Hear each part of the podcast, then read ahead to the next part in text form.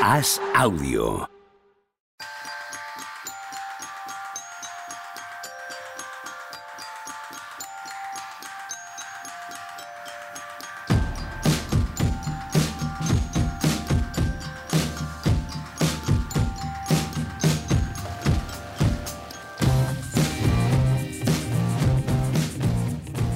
Hola, ¿qué tal? Hoy estamos a miércoles 8 de noviembre del año 2023. ¿Habíamos grabado en miércoles alguna vez? Seguro que alguna vez. Joder, se play- llama escucha- chicado, se llama chicado de fondo decir que no. No sé si lo has Escucha, captado el micro. Chicago García tocan hoy.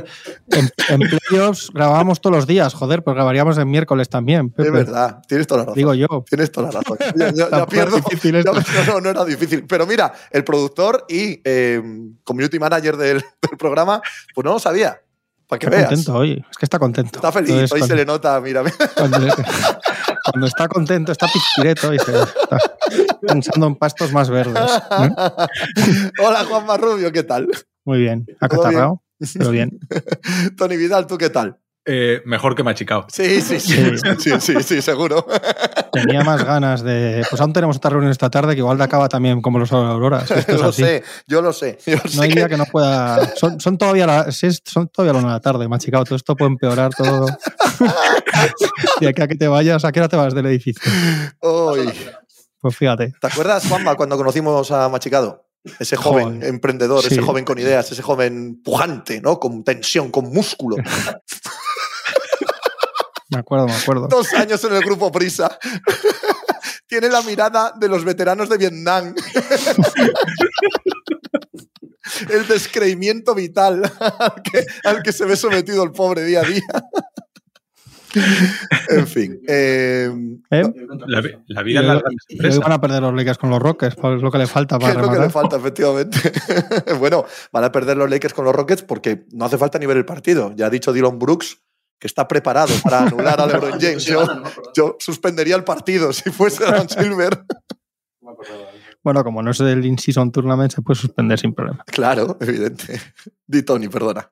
No, no, hombre, que la vida de, de los, de la- las empresas grandes es pues como la que ya machicado. Vamos a. Súper entretenida. Eh, Ayer no hubo NBA. ¿Os disteis cuenta? Sí, sí, sí. Yo me enteré porque me lo dijiste tú, ¿eh, Pepe? ¿Sí? No puede ser. Sí. Tenías previsto un directo, ¿no? Hablando de, hablando de partidos.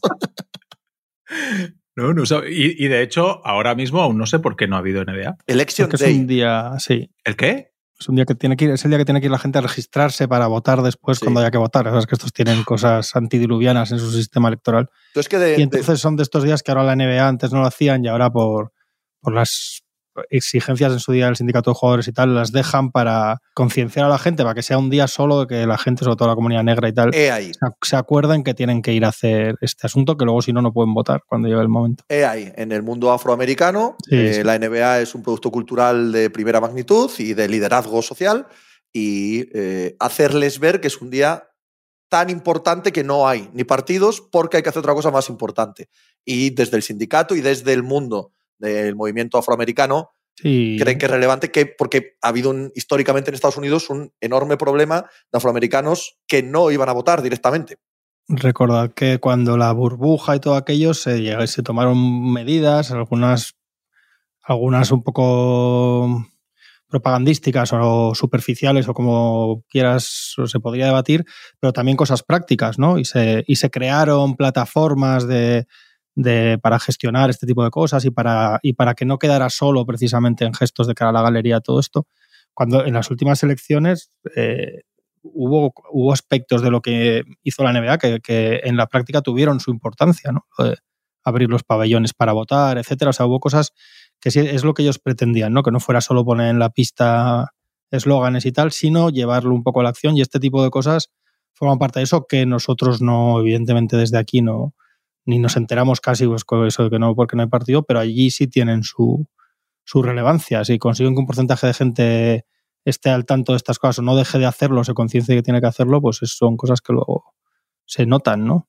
Por supuesto. Realmente. Sí, sí, desde Sí, sí, luego. en Y- Georgia, en sitios el año, en las elecciones se, se notó, porque realmente es que había gente que no podía, que no votaba por no esperar 15 horas y tal, y votaron en los pabellones de la NBA, que abrieron para eso. O sea, hubo hay cosas que sí que intentan más allá del eslogan en la parte de, política en la que ellos se manejan bien, que ya sabemos que con otras cosas la NBA no es, no es perfecta, pero en este tema, con, como decía Pepe, con la comunidad afroamericana y el tema de elecciones electorales, etcétera, sí, sí llevan mucho, sí hacen trabajo, la verdad.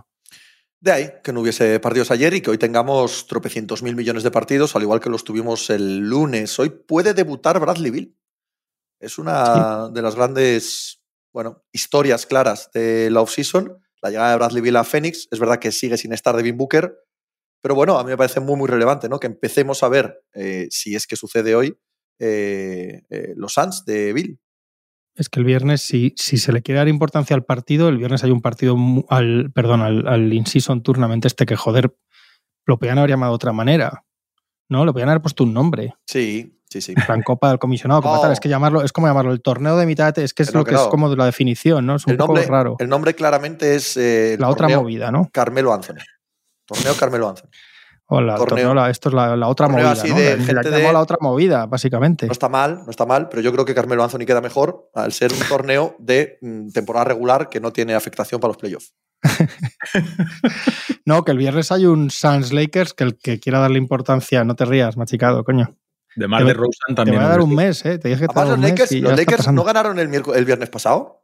Pero que no jugaban, no han debutado en el torneo. Ah, no han debutado en el torneo. En el Por lo que sea, no. tengo en mente la clasificación y del en torneo. teoría de su grupo, que es el oeste, no sé qué, no sé si es A, B o C, el, los dos en teoría mejores son Suns y Lakers. Creo que es un partido muy importante. ¿Estás nervioso? Javier Machicado, sí, está nervioso. ¡Eh! En, en Google, si pones NBA In-Season Tournament, te sale la clasificación.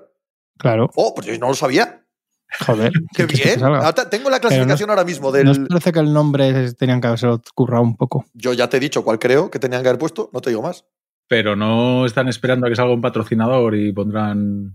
Pero el patrocinador va después. O sea, tú pones el nombre real y luego le mangas el patrocinador delante. Pero el, concepto tendría que tener un nombre, ¿no? Lo de esperar patrocinadores, además. ¿Por qué no? Ya, que, ya que se han inspirado ¿Por qué, atacas, a, ¿por atacas a Machicado de nuevo? ¿Por qué atacas a Machicado de nuevo sin me diera cuenta? Los patrocinadores luego al final te, mueres esperando, ¿eh? Te mueres, esperando. Ay, señor. Tendría que haberlo llamado también, puede, ya que se han inspirado tanto, la King's Cup podría ser, ¿no? Oh, Pasa que ellos no tienen King, ¿no? Pero bueno quitando eso. O la. ¿Cómo se llama? La Premier, la, la otra Copa. La Carabao. eso, no, sé. esa es patrocinador, esa no vale. Vi un tuit después de los primeros partidos, es que yo creo, igual esto es pensar demasiado, ¿eh? y, porque no me. No sé. Pero vi un tuit que decía, no sé si de la propia NBA, que decía, han sido los partidos más igualados porque acabaron muchos igualados de marcador. Por cierto, ha salido, creo que subieron el treinta y tantos por ciento las audiencias.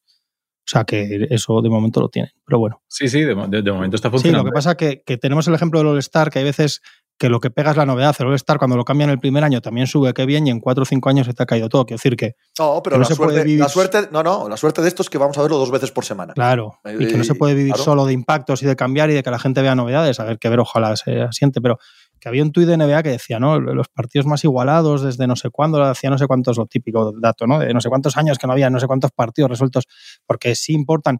Y dije, joder, también hay que tener cuidado porque al final acabas creando la sensación, acabas creando una bolsa de partidos muy importantes, pero es que te quedan, te van a quedar mil y pico partidos de temporada regular que estás diciendo que no valen para nada tú mismo, ¿no? Te estás, estás diciendo, sí, mira, estos de este viernes han importado mucho, ya macho, pero es que hoy es sábado y también hay partidos y me estás diciendo que aquí ya vamos a ver palizas de 35 puntos porque no son, de, o sea, hay algo artificial en todo esto, pero bueno, oye, si, si va bien, si es divertido, pues ya está, veremos.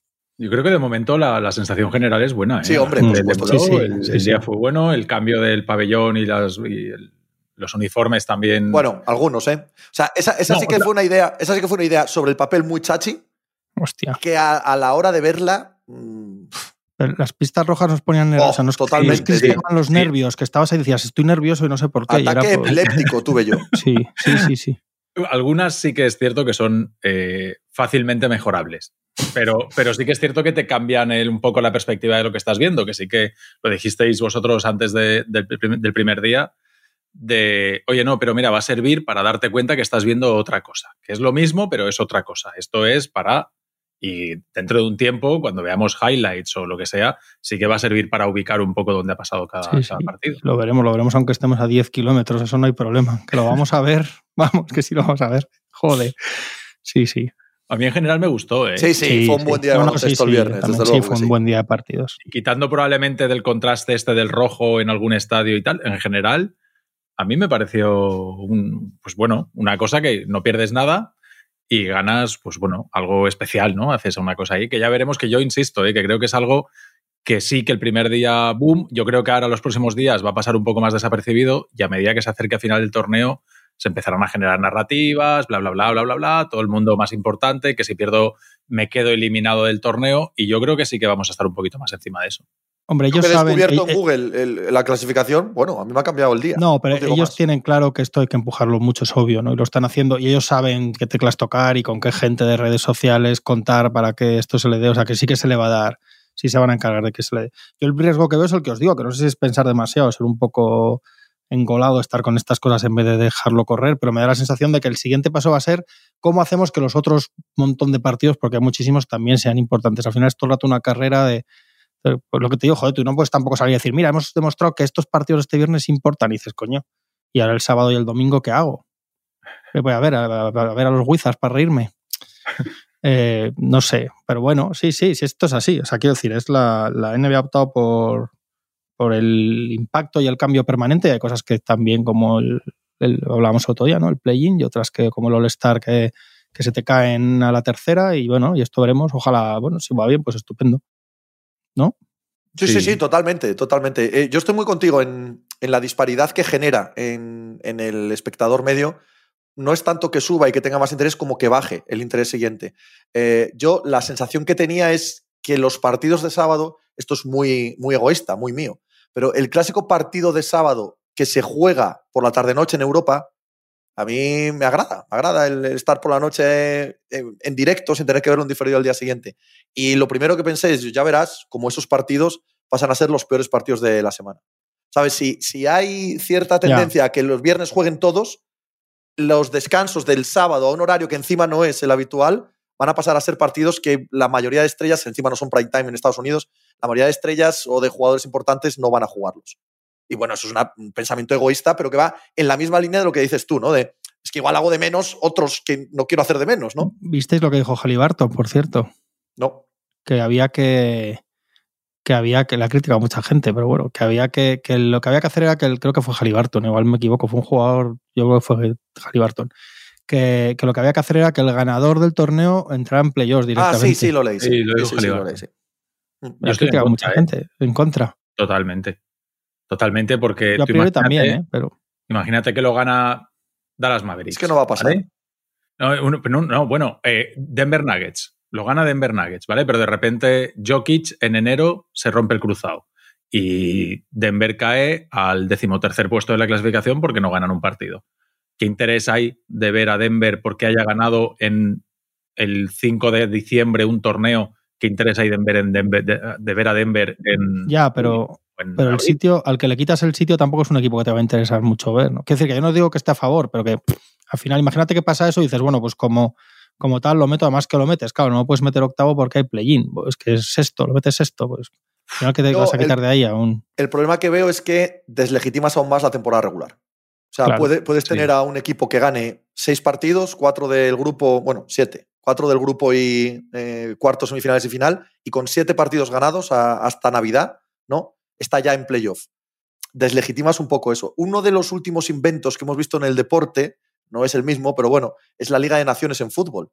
Y la Liga de Naciones en fútbol es, un aspecto del que se habla poco incluso dentro del mundo del fútbol, se ha cargado las fases de clasificación para europeos y mundiales de las grandes selecciones, porque están todas clasificadas, de hecho, para el playoff.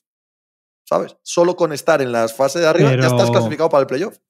Pero es que el play-in en cierta manera también deslegitima la regular season. es decir, si al final es que eso, o, somos puristas, o decir, que no estoy diciendo que es lo que haya que hacer, digo, simplemente que me resultó curioso leerlo, pero que al final, yo lo que quieren es eso, decirle ahora a las negociaciones de la televisión, mira, treinta y tantos por ciento más de audiencia. Eso es. O sea que también, que es lo que os digo, que creo que no son todos estos golpes de efecto, muchas veces no son siempre sostenibles, que es eso, que es la novedad, el no sé qué, o sea que, que habrá que ver cómo se, se asienta todo esto.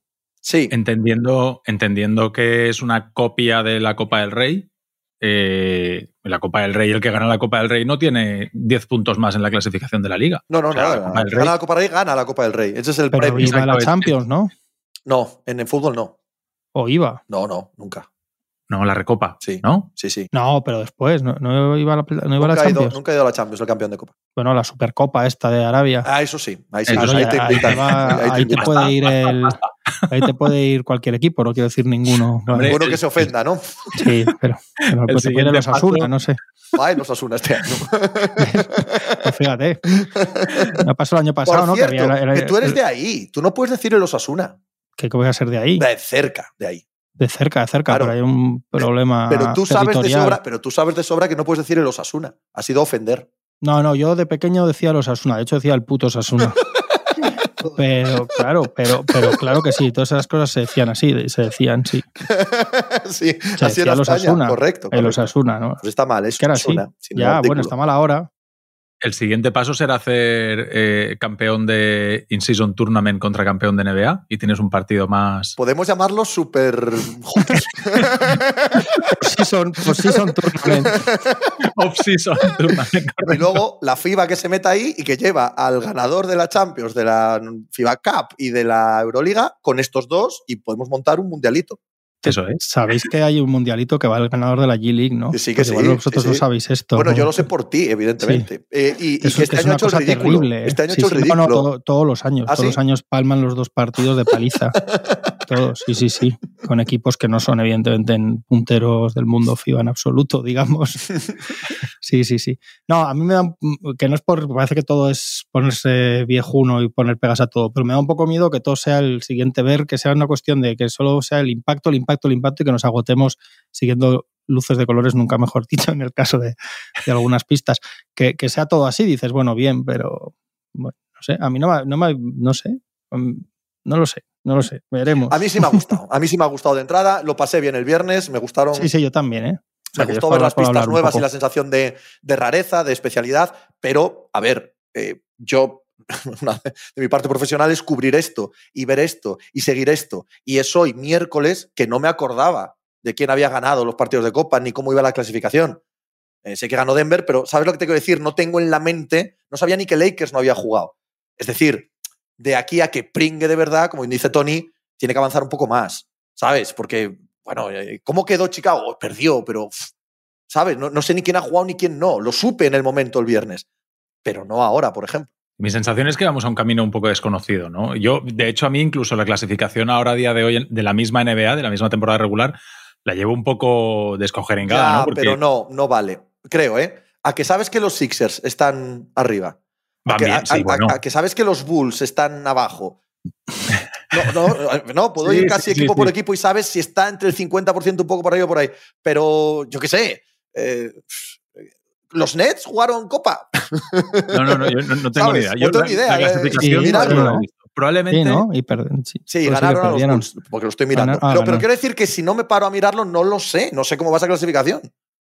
probablemente dentro de dos o tres Claro, partidos tienes razón. ya empiezas a mirar Eso y decir, es. a ver, a ver Sí. aquí en concreto quiénes han ganado los días que toca para esto y quiénes han perdido y quiénes tienen opciones y qué enfrentamientos puede haber. Pero yo creo que hay que dejarlo que madure un poco más la, la competición.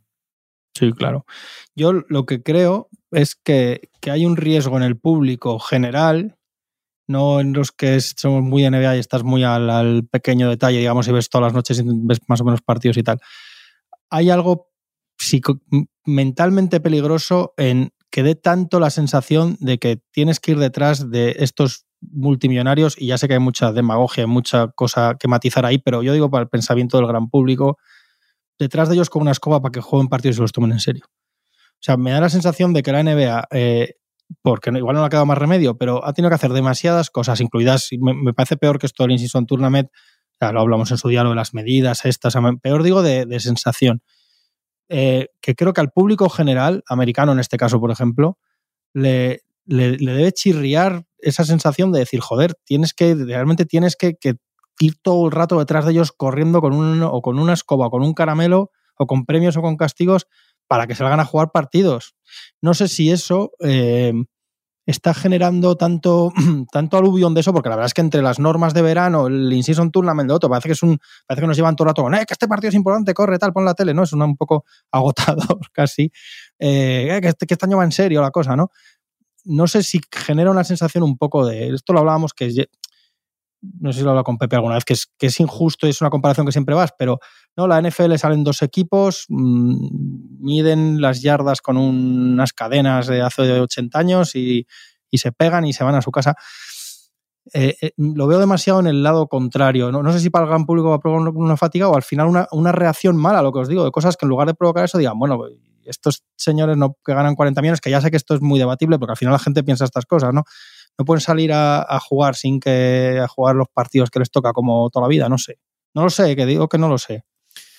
Yo estoy de acuerdo. Claro, pero, o sea, estando los tres de acuerdo, es que, es que ya estamos aquí. O sea, sí, ¿sabes? Sí, sí. Tienes toda la razón, pero es que ya estamos aquí. Entonces algo, algo tienen que hacer. Aunque es verdad todo lo que cuentas, la realidad es que tienen que esforzarse porque ya hemos llegado a ese punto, ¿no?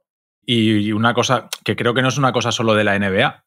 O sea, creo que lo raro es más lo de la NFL que lo de la NBA. Yo, por ejemplo, en los videojuegos, Pepe, tú que también le echas algo, ¿no tienes la sensación de que hoy en día todo funciona así? De ahora, antes los videojuegos, hasta que no te matabas al monstruo no sé qué, no te palmabas y te ibas al principio. Y ahora es, eh, por, hacer, por dar dos saltitos eh, te llevas un premio. Y por hacer eh, tres no sé qué, o sea, es decir... Los microjuegos hay... dentro del juego, sí. Exacto, se, se llama exacto. gamificación, está exacto. muy estudiado y se usa mucho y es verdad que a algunos nos saca del, pues del marco mental que toda la vida hemos tenido de más perspectiva y más completud, completitud del, del, producto en sí.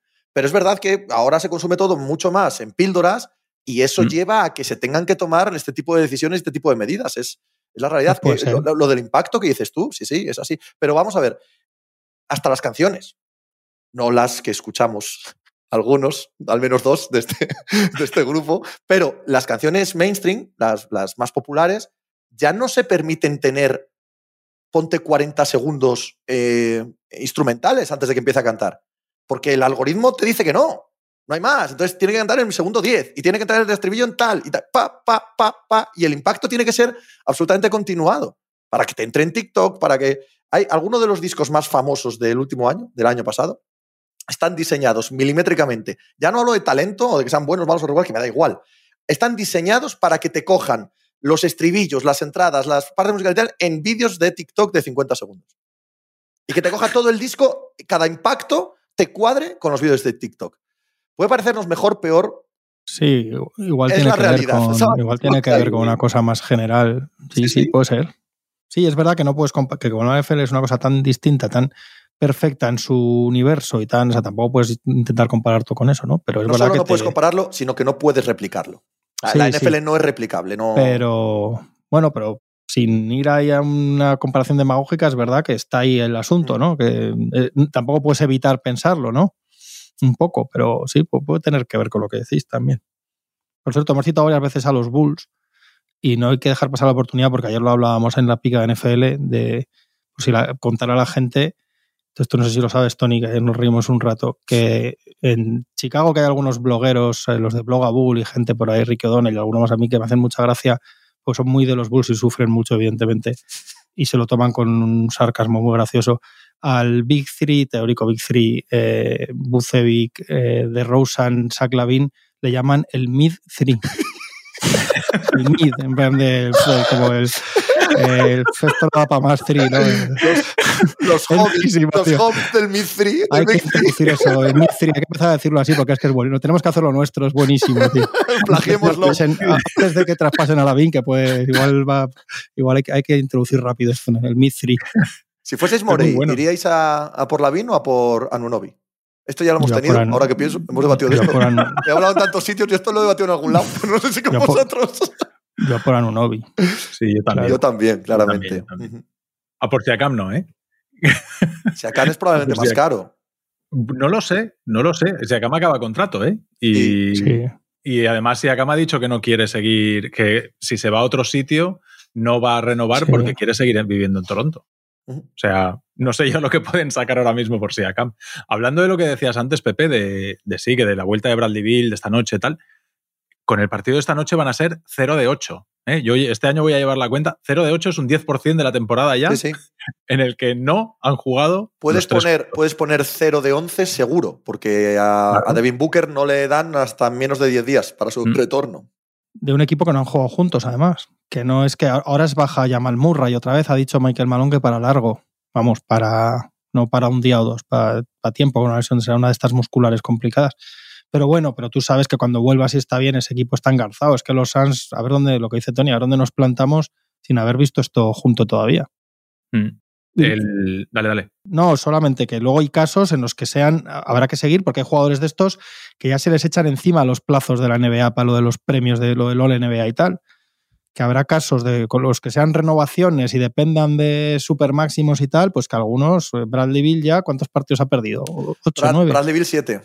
Ya Bradley Bill ya va a tener jodido llegar a, que eran 65, ¿no? Lo que hay Sí, que sí. jugar. Pues Sí. ya va a tener que jugar, digamos, todo. Imagínate un caso de que fuera de, que de los que acaba contrato y depende de ser All NBA para al pasar de máximo a super máximo y tal. Bueno, pero está bien, está bien. Me parece Sí, bien, sí, me parece bien que, bueno. que le esfuercen. Y si ahora Bradley Bill está sano y juega todos los partidos, pues ya habrá hecho algo que, que en las últimas temporadas no hacía.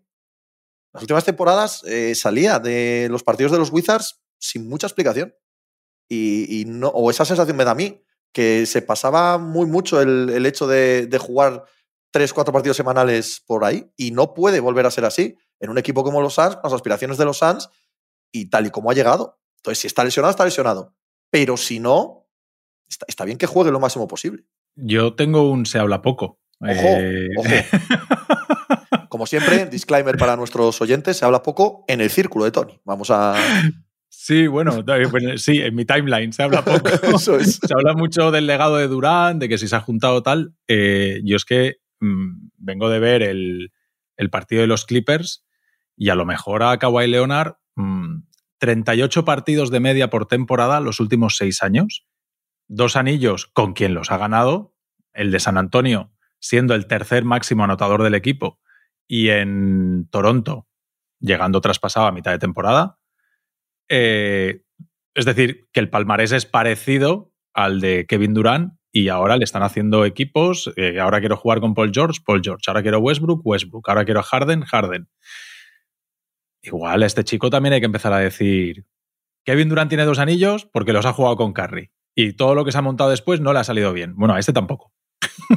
Hombre, claramente, pero yo sabes que tengo la teoría de que hay un viento, hay demasiada condescendencia con los Clippers y que se pasa de que en verano es quien va a parar a estos a cuando luego no ganan, decir, "Buah, es que cómo iban a ganar, ¿no? Y ahora juntan a estos y dices, bueno, pero es que este equipo no es aspirante, coño, pues si no es aspirante hay que matarlos a palos, que es que, que es que tienen de impuesto de lujo más que lo que gastan en salarios muchos equipos y tienen a cuatro tíos, si no funciona, pues chicos, son los que han juntado ellos, pero no puedes pedir más. Entonces yo creo que sí que hay, que si esto no funciona, sí que es un fracaso gigantesco. Que, o sea, bueno, han perdido con los Nuggets, ¿cómo no van a perder? Pues chicos, pues porque han hecho un equipo para no perder.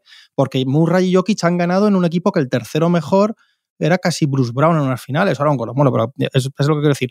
LeBron y Davis ganaron con Caldwell Pop de tercero y Caruso de tercero y cuarto mejor. Quiero decir, ¿qué, qué, qué necesitan los Clippers? ¿no? El otro día ya Lau Murray, que es un increíble pelota. Es el, es el, mayor ejemplo de la gente de la que se rodea ahora Balmer y el entorno. Es un tío que cubre los Clippers para para de Athletic y es increíblemente pelota y está todo el día con cosas de detalle y no sé qué. Yo todavía estaba diciendo el desastre que era la lesión de Mason Planley. Yo le mira, la Murray, vamos, por el amor de Dios, ¿no? Diciendo que el otro día pierden el partido, que es cuando estaba Mason Planley va muy bien y cuando se va Mason Planley los Knicks no sé qué, dice, venga, por favor. Entonces, y, mira, os recomiendo, y esto si quieres machicado, ponlo luego en la cuenta mínimo veterano, no sé si lo habéis leído, el, el, artículo que hizo Howard Beck sobre Harden. Sí, yo sí. En The Ringer. Que yo sabéis, que siento, lo he dicho muchas veces, que tengo devoción por él y que es una de las personas que leo y casi todo lo que leo de Howard Beck pienso, ojalá lo hubiera escrito yo, ¿no? Y ha escrito un artículo sobre Harden que estoy muy de acuerdo porque es que dándole muy fuerte, diciendo, bueno, ¿qué pasa? Bueno, de hecho es que hace una comparación maravillosa que lo compara con el, nosotros igual no lo habéis, vuestros hijos son mayores, pero el cuento este de la oruga, hay un cuento que a mi hija le pilló de lleno cuando era pequeña, que era de una oruga, que lo tenían todos los chiquillos entonces, que iba pasando por las páginas y iba comiendo, ¿no? Y iba engordando, que tenía que estaba como troquelado, ¿no? Y era uh -huh. estos de niños que pasaba y la oruga iba comiendo y se iba haciendo grande y se convertía en mariposa, ¿no? Y este viene a decir que Harden es eso, pero en vez de convertirse en mariposa, acaba siendo una oruga cada vez más gorda, más amargada, más tal. Y va, sí, sí, sí, no, está, pero está maravillosamente escrito y va, va contando con todos los solo estar que ha jugado, cómo ha salido de todos los sitios, cómo acaba siempre donde ha querido, cómo le da mal nombre, cómo estropea a su lado. Es que es que es verdad, es que Harden es un jugador cuyo legado está, va a ser asqueroso. Los últimos tres años de Harden son muy feos. Y si ahora gana, pues ole por ellos, por todos los que se han juntado. Si es que no tiene nada que ver, pero no puedes compararlo con el legado de otros, de, de otros jugadores, coño. Y no puedes dejar de exigirle ahora. Si ahora tampoco, tampoco es ver bien para ganar. Entonces, que esto es que el otro día, no sé si visteis a Harden cuando hablan después de jugar, que aparte sale y dice, es que esto iba muy rápido para mí, claro, macho, llevas tres meses sin entrenar, ¿no? esto lo ha dicho Ramona, que era tu, tu que ha sido tu, tu confesora del verano.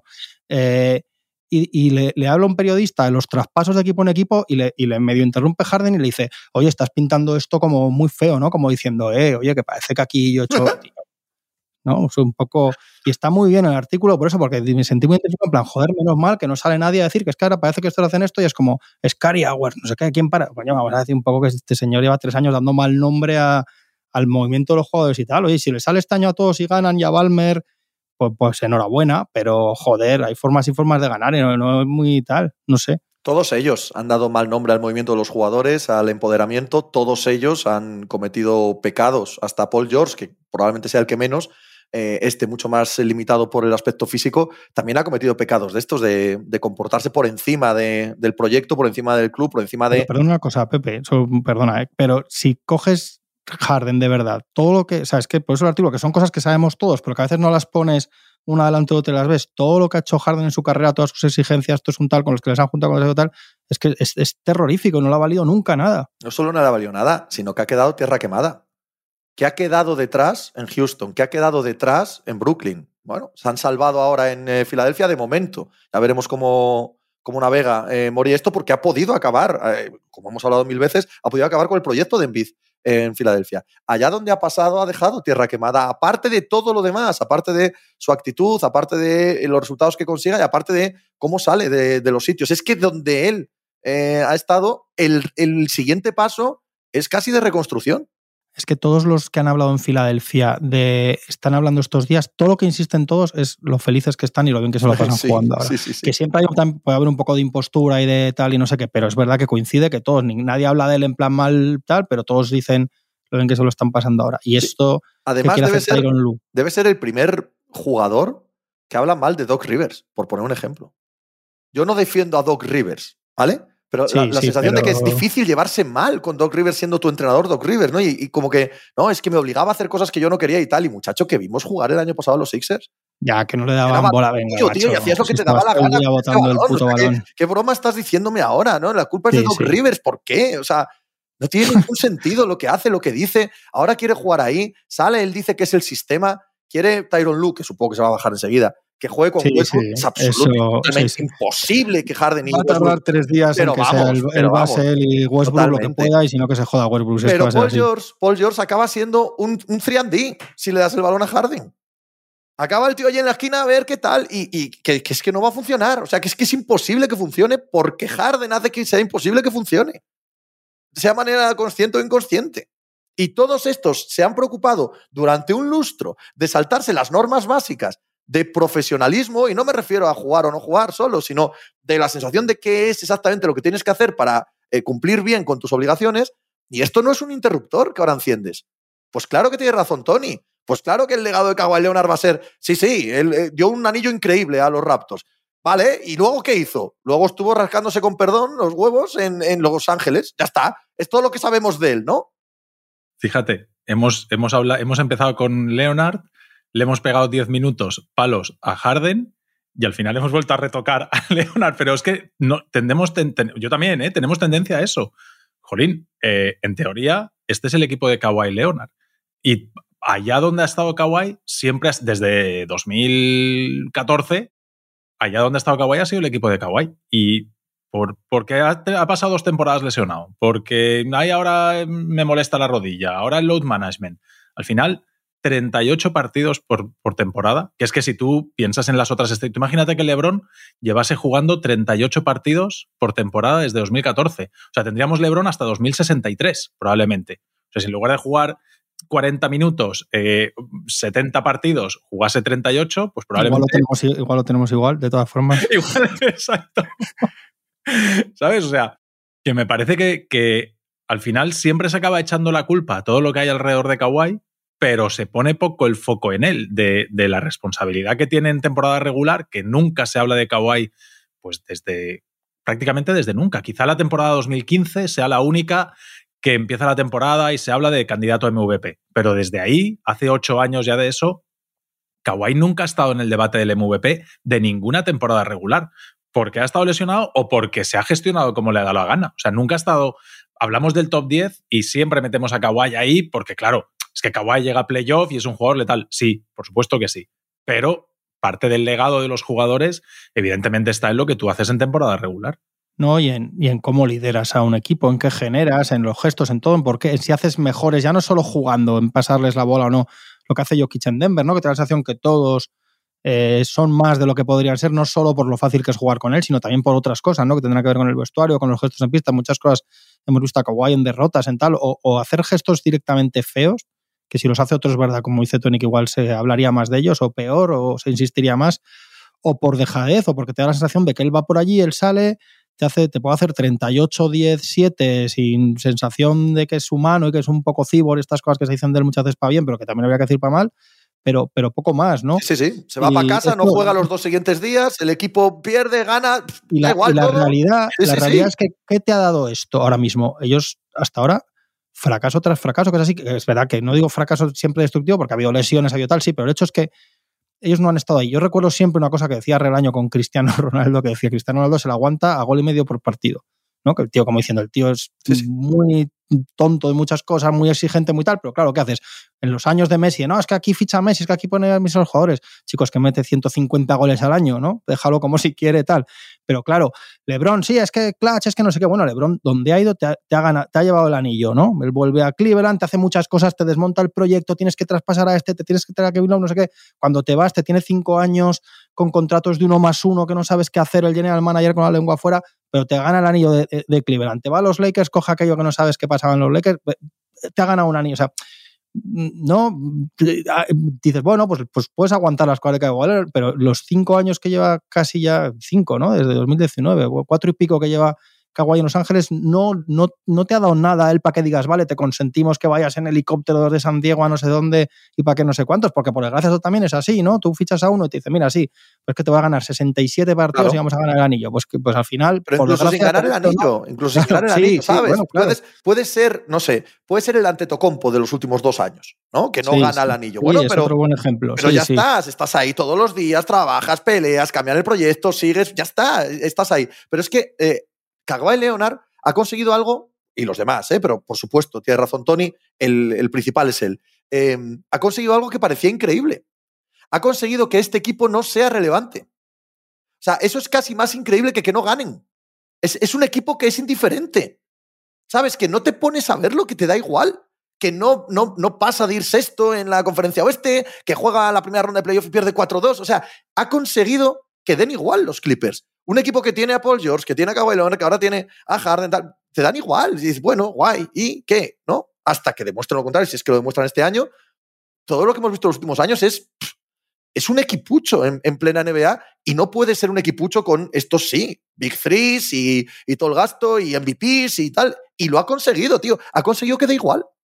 Yo lo que digo es que, que si no les sale, o sea, yo, yo a diferencia, yo también creo que lo normal es que no sean ellos los campeones de la NBA, pero sí que creo que les puede salir, por lo que os digo, joder, porque es que Kawhi y Paul George, sanos y casi con cualquiera que les pongas, deberíamos pensar que son competitivos, ¿no? Al final no tienen que sumar a 17 MVPs en, en la rotación. Pero yo lo que sí que creo es que si no sale, no, no puede llegar mayo que seamos condescendientes y decir, bueno, claro, es que cómo ibas a ganar en 2024 con Harden y Westbrook, bueno, pues, pues, pues habrá que darles palos. Pues es yo creo que no. Yo creo que vamos Claro, a ser esa- condescendientes y no vamos a dar palos. ¿Sabes por qué? Por lo que te estaba diciendo antes. Porque dan igual. ya, ya. Porque dan igual. Pero, no, pero, que no puede dar, que no puede dar, que esto no hacen el equipo para así, ya sé que lo del cambio de pabellón y tal, pero coño, tienen que intentar ganar el, el Correcto, NBA, ¿no? correcto, pero es, es más ofensivo a uno, ah, más ofensivo aún, que no generen eso. Es más ofensivo, porque se han quedado en tierra de que, de que, de que son grises, a que nadie le importa lo que hagan. Importa mucho más si fracasa Dallas. Mucho más. ¿Por qué? Mm. Porque ves, ves una chicha, ves un pulso ahí Sí. en Doncic, ves algo. Aquí te da igual. Es mucho peor eso que el, el atizarles mucho. Es que se han convertido en nada, tío. Hombre, seis partidos, 50% de victorias, mismo récord que Houston Rockets, séptimos, mitad de clasificación. Pero alguien sabe algo de ellos. ¿Sabe alguien de, ellos? O sea, está Kawhi Leonard, no, están, está 31, 10, 10. y, ahora ha dicho Tyron Luke que van 10 partidos, ahora hay 10 partidos. Sí, eso es. Que bueno, que sí, que yo entiendo que tienen que integrar a ellos, que tampoco tienen que integrar a Harden y que el señor se ponga en ritmo porque no ha entrenado en verano y todo lo que necesiten, pero es verdad que se te va a ir pasando el tiempo y esperando a ver qué pasa. Y la lesión de Plagli, que es una cosa durísima. A ver, igual necesitan que resucite Hakim Olajuwon del 95, a ver si así, si así les va mejor la cosa, ¿no? No lo sé. La, sensación sí que es, eh, y, se acentúa con la llegada de Harden, es que estos no han jugado juntos. O sea, tú ves a Denver y podrían jugar casi con los ojos cerrados. Porque saben dónde está todo el mundo en todo momento, marcan un sistema y saben todo el mundo cómo va a reaccionar. Eh, es decir, hay muchas veces que, sabes, que, los, que sin ver tú sabes dónde están todos los jugadores, porque es una jugada que habéis hecho 700 veces a lo largo de tres temporadas. Estos no, estos, eh, la sensación es de, sí, eh, o sea, es decir, en las fintas de recepción, por ejemplo, engañan a sus compañeros. O sea, se dan pases a la grada porque uno hace una finta y, y el tío que tiene el balón también se la traga y dice, ah, hostia, es que pensaba que ibas ahí. Es que esas cosas se notan, son horas y horas y horas y partidos y partidos y partidos de jugar juntos que estos tíos no tienen. Yo voy al revés. Yo voy al revés, de verdad. Eh, eso es lo básico. Para eso no hacen falta horas. Eso lo hacemos en el patio del colegio con los colegas. No hacen falta horas para lo básico. Estos es como que restan. O sea, hacen menos de lo normal. ¿Sabes lo que te quiero decir? Para, para que tú no pases el balón a la grada, no hace falta 10.000 horas de entrenamiento. Sales solo, o sea, juntas a selecciones y tal, y joder, ¿sabes jugar al baloncesto? Pim, pam, haces el bloqueo, ¿no? Mira, Lee Ellis, ¿sabéis quién es? El que estaba en, los starters, en los Basketball Jones, y han cambiado de, mucho de nombre. Eh, él ha abandonado el mundo del periodismo y de la comunicación para recorrerse el mundo con una pelota de baloncesto y va por canchas, por todo el planeta, ¿vale? A ver qué se encuentra jugando al baloncesto. El otro día jugó en, me parece que era Belgrado, en la cancha esta que está en donde el, donde el, edificio ese gigantesco, el castillo. Y jugó con dos rusos y un pavo de, allí, de Belgrado. Ninguno hablaba inglés, entre ellos no hablaban ni ruso ni, ni el idioma balcánico, no sabían nada y jugaron ahí un dos para dos y ves el vídeo. Es fácil entenderte enseguida cuando sabes jugar al baloncesto. Lo que hacen los Clippers es menos de lo normal. O sea, no necesitarían esforzarse tanto para pasarse el balón entre ellos, para ponerse bloqueos, para saber quién juega dentro, quién juega afuera y cómo buscas al tío de la esquina. Y además, lo de los entrenamientos, lo de la construcción y tal, ¿cuántos años lleva Tyron Lu allí? ¿Cuántos años lleva esta peña? Pero qué construcción ni que mi madre. ¿Sabes lo que te quiero decir? Es que es, ya, ya, ya, estamos tratándolos como a niños de cinco años. Sí, el día del traspaso decíamos lo de la química y, hablábamos que, es que es un equipo que ha optado por la no química, optado por la acumulación, por la acumulación y que una vez la moneda de la acumulación te salga cara y no suele ser así. Es un equipo que yo creo que en un momento ellos sienten, ellos se llenan de inseguridad con Paul George y. Eh, no, hay otra explicación y dejan de creer que estos tíos muy bien acompañados, porque nunca han tenido un mal equipo alrededor de Los Ángeles, más bien al revés, eso se nos ha vendido siempre, pueden ganar. Cuando estamos poniendo ejemplos de que todos los campeones, con quien gana ante Tocompo, eh, evidentemente con buenos jugadores, pero quiero decir que no hace, ninguno gana con cinco MVPs en el quinteto, LeBron y Davis en los últimos años, quitando los Warriors, que sabemos que es una cosa absolutamente excepcional, ¿no? Entonces, ellos se llenan, yo creo que de inseguridad y empiezan a, apostar a, todo el rato a la, carta más grande, ¿no? A la burra grande ando no ande. Y renuncian a la química, renuncian. Hay un momento en el que tienen una cosa con Tenesman, pero justo es cuando meten a Westbrook en el equipo. Y Teresman se tiene que adaptar, que yo no digo que Teresman sea, a mí me parece que está un pelín sobrevalorado cuando se habla de él pero bueno, pero es un jugador, ¿no? Eh, este año tienen una cosa con Bones Highland en la segunda unidad. Que yo no sé si Bones Highland es un paquete, además los Nuggets lo sacan y ganan el anillo, todo lo que quieras. Pero ese, ese rol va a cambiar completamente si va a empezar a llevar la bola en la segunda unidad James Harden o Westbrook, uno de los dos, por narices. Entonces, ellos hacen cosas que no tienen que ver con construir un equipo, ni unos hábitos, ni un nada, ¿no? Y, y estás fiándote a que, tíos, casi todos fuera de su prime, casi todos con tendencia a las lesiones y algunos con serias cuestiones competitivas, pues claro, es que Harden tampoco ganó el año de, del equipazo de Houston, tampoco ganó tal, o sea, luego no ha ganado nunca, ¿no? Luego un año le ponía un tapón Ginobili por detrás y el otro no sé qué, y el otro hacía un 2 de 15 en triples. No, pero no es lo mismo, ¿eh? eso no es lo mismo. Aquellos años jugaban el séptimo partido de la final del oeste, en fin. Sí, pero que al final te abocas a, una cosa que, que, no ha pasado más que de, de esos a, a, Kawhi, ¿no? Y luego es un equipo antipático, es que acaba siendo antipático porque por lo que hablábamos de lo que genera Harden, por lo que estáis diciendo de Kawhi, porque Balmer al final es un señor que para muchas cosas pues dice, pero oiga, es un, un Drake un poco mm, repulsivo en algunas cosas que hace, de no histriónico para pa mal o me da sensación, porque sale Lou Williams el otro día y dice que si no hay burbuja que habrían ganado. Entonces, Lou Williams, cállate, cállate porque no sois un equipo que se ha ganado el derecho a decir que si no hay burbuja habríais ganado ese anillo. No os lo habéis ganado. Otros equipos, yo puedo entender otros debates, bueno, con lo de las burbujas y tal se han dicho muchas chorradas, pero puedo entender que otras cosas, pero no puede salir un equipo de tíos que os rajáis y que os rajasteis en ese año y que, os rajáis en muchas cosas y que tal, a decir que habríais ganado. ¿Por qué? ¿Qué motivo hay para que pensemos? Entonces, dejad, es, es un equipo de tíos engolados que salen, siempre hay algo, ¿por qué deberíais llevar cinco anillos seguidos? Porque no os hemos visto nunca.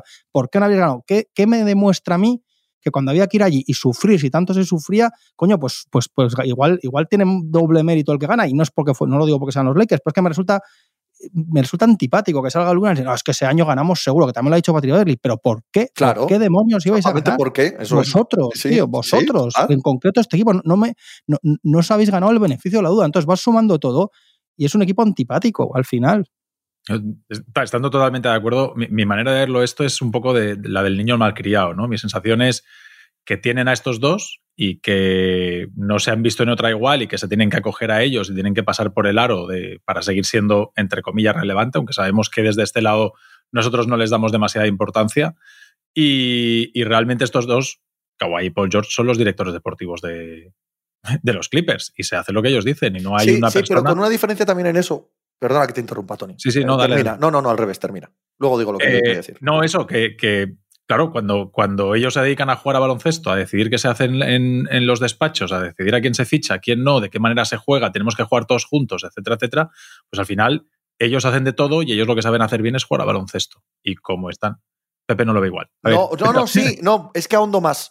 O sea, lo Ah, mismo que vale, estás vale. diciendo, pero yo ando bastante más. Es que ni siquiera es eso. Ni siquiera es eso, porque ese es una crítica que se le ha hecho, o, o alabanza, lo que tú quieras, al propio LeBron James y a tantos otros. Quiero decir, eh, Demion Lillard no está en Milwaukee. Si Antetokounmpo no sale y dice esto hay que cambiarlo, ¿vale? O sea, todos los grandes, tampoco sea por Zingis de Dallas si Doncic no lo quiere, en fin, todos los grandes hacen su equipo. Pero es que estos no hacen su equipo. Estos son los, los, los canallas que vetan, no los que hacen. Estos son los que les proponen algo y dicen, no, eso no, y se van. No, eso no lo quiero, y se van. Ellos no arman, ellos no piden, ellos no dicen, no, tenemos que ser así, tenemos que ser así, que es lo que hacen los otros, ¿no? LeBron James quiere construir Mm. el equipo que está a su alrededor. Se va a Cleveland y dice, oye, me traspasáis a Wiggins y al otro y me traéis a Kevin Love y, en fin, ¿vale? No, estos no. Estos les proponen ideas y dicen, no, eso no lo quiero, y se van a tomar algo por ahí. Entonces, el que se queda haciendo el equipo tiene que buscar algo que esté de acuerdo con ellos sin que ellos hagan absolutamente nada. Nunca, en ningún sentido. Y luego, como tampoco lideran en la pista, en la cancha, y a- no, no deberíamos poner a Paul George y a Kawhi Leonard en exactamente. yo- no, no. No, no. Claro, esto, esto sobre todo es Kawhi. Paul George como que se ve arrastrado por, por esta corriente y esta dinámica. Por eso voy que a lo que decías tú, yo creo que es mucho peor. Sí. Creo que simplemente están ahí para decir, eh, para apretar el botón rojo. Entonces tú vas allí con tus, o- tus ideas, tus excels, lo que queremos para el año que viene y tal. es, pa, eso no, pa, eso no, y ala. Y se van. Aquello de que en las mociones de censura tienes que proponer algo, no te vale solo con negar lo que hay, ¿no? Pues estos niegan lo que hay y no proponen nada.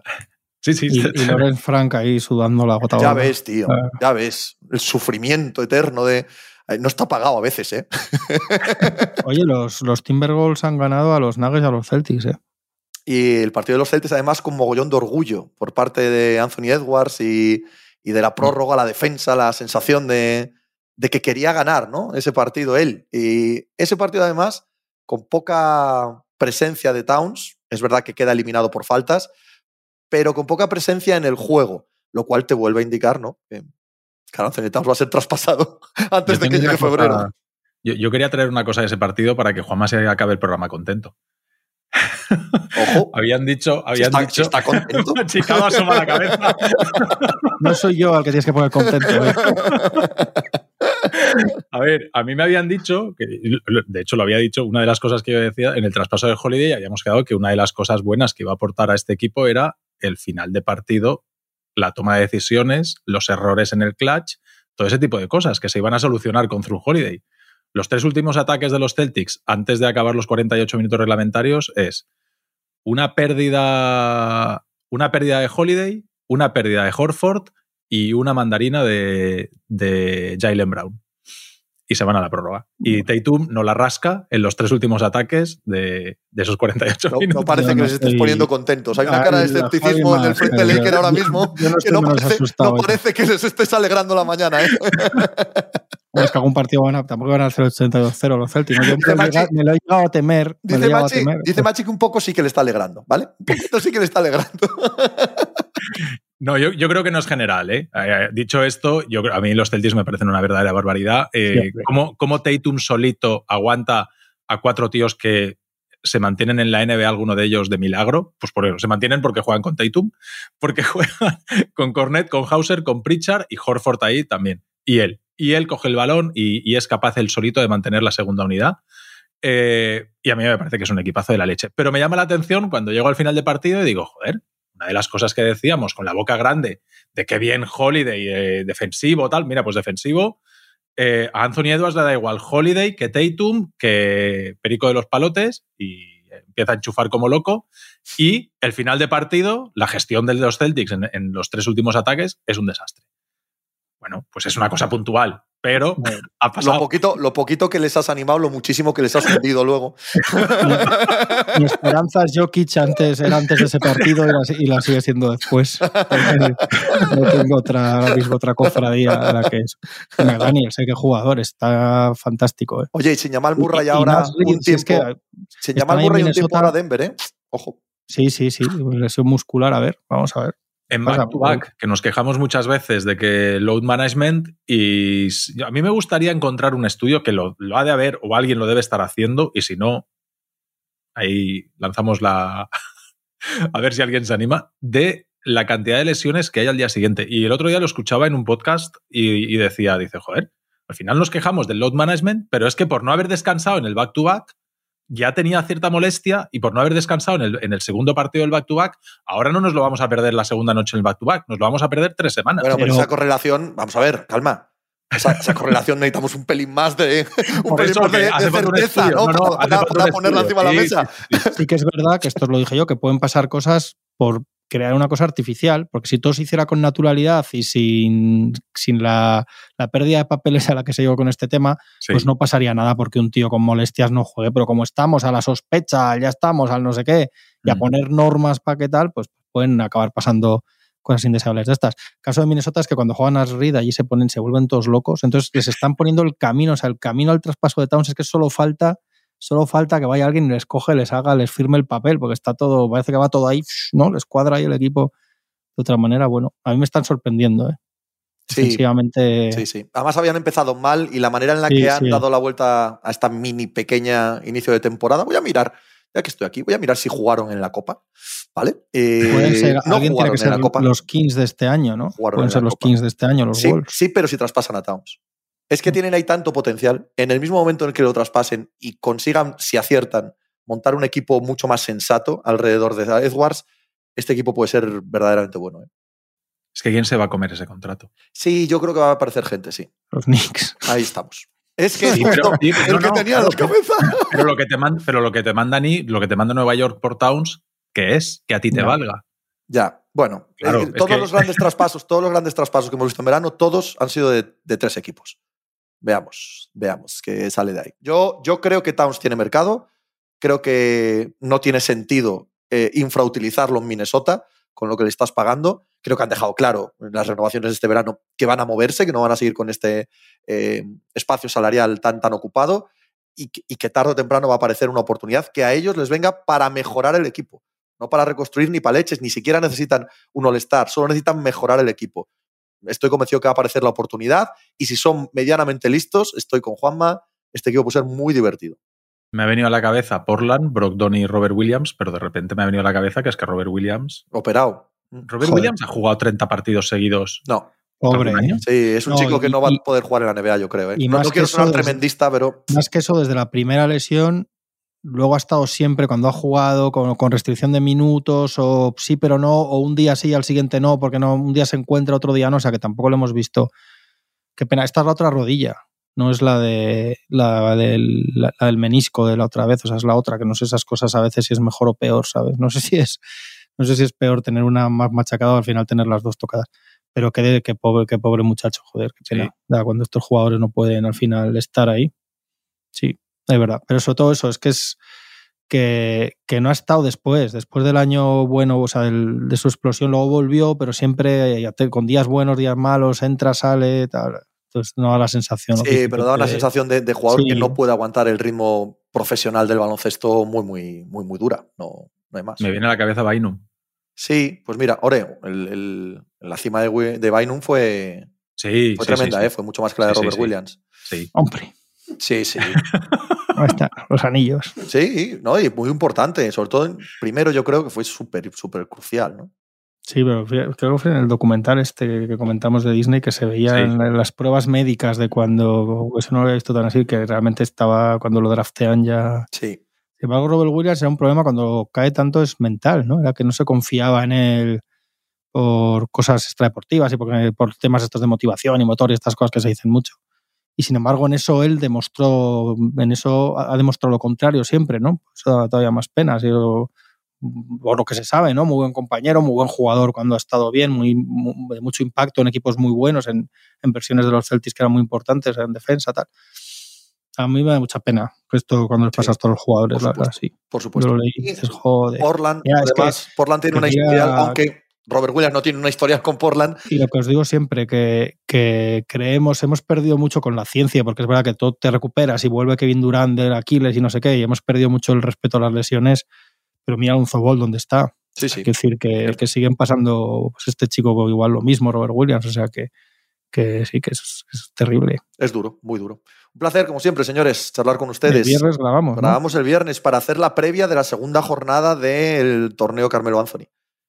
Sí, sí, sí. sí. ¿Cómo vamos a dejar pasar de la oportunidad Bulls, de hablar del torneo el viernes? El Mystery de los Bulls, hay que meter este, es que me hace mucha gracia. Mystery de los Bulls. Los Bulls que hicieron en el torneo. Vamos, Perdieron con los con Nets, los has Nets, dicho, ¿no? con- de un punto. Madre mía, los Nets. ¿De un punto? No, de dos puntos. De dos puntos. De dos puntos con los Nets. Oye, ahora, ahora que nombramos los Nets, Sí. dejo un melón abierto. Eh, gran traspaso aquel, a dos años vista después, eh, Dinwiddie y Bertans por, por Zingis. Hmm. Ya podemos cerrar aquí. Sí, si sí, no, está todo dicho.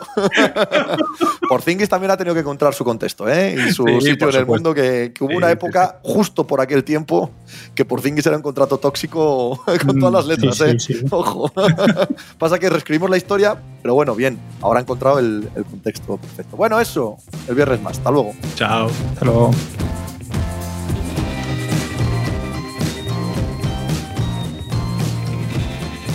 Pues muchas gracias por habernos acompañado en NBA Mínimo de Veterano. Muchas gracias por haber escuchado este podcast que es original de As Audio con la producción de Javier Machicado y la realización de Vicente Zamora. Síguenos en redes sociales arroba As Audio para no perderte nada y recuerda que puedes escucharnos en la sección de podcast de as.com, en la aplicación del diario As o en tu plataforma de audio preferida. Un saludo de Pepe Rodríguez con la compañía de Tony Vidal y Juan Marrubio desde la redacción del diario As.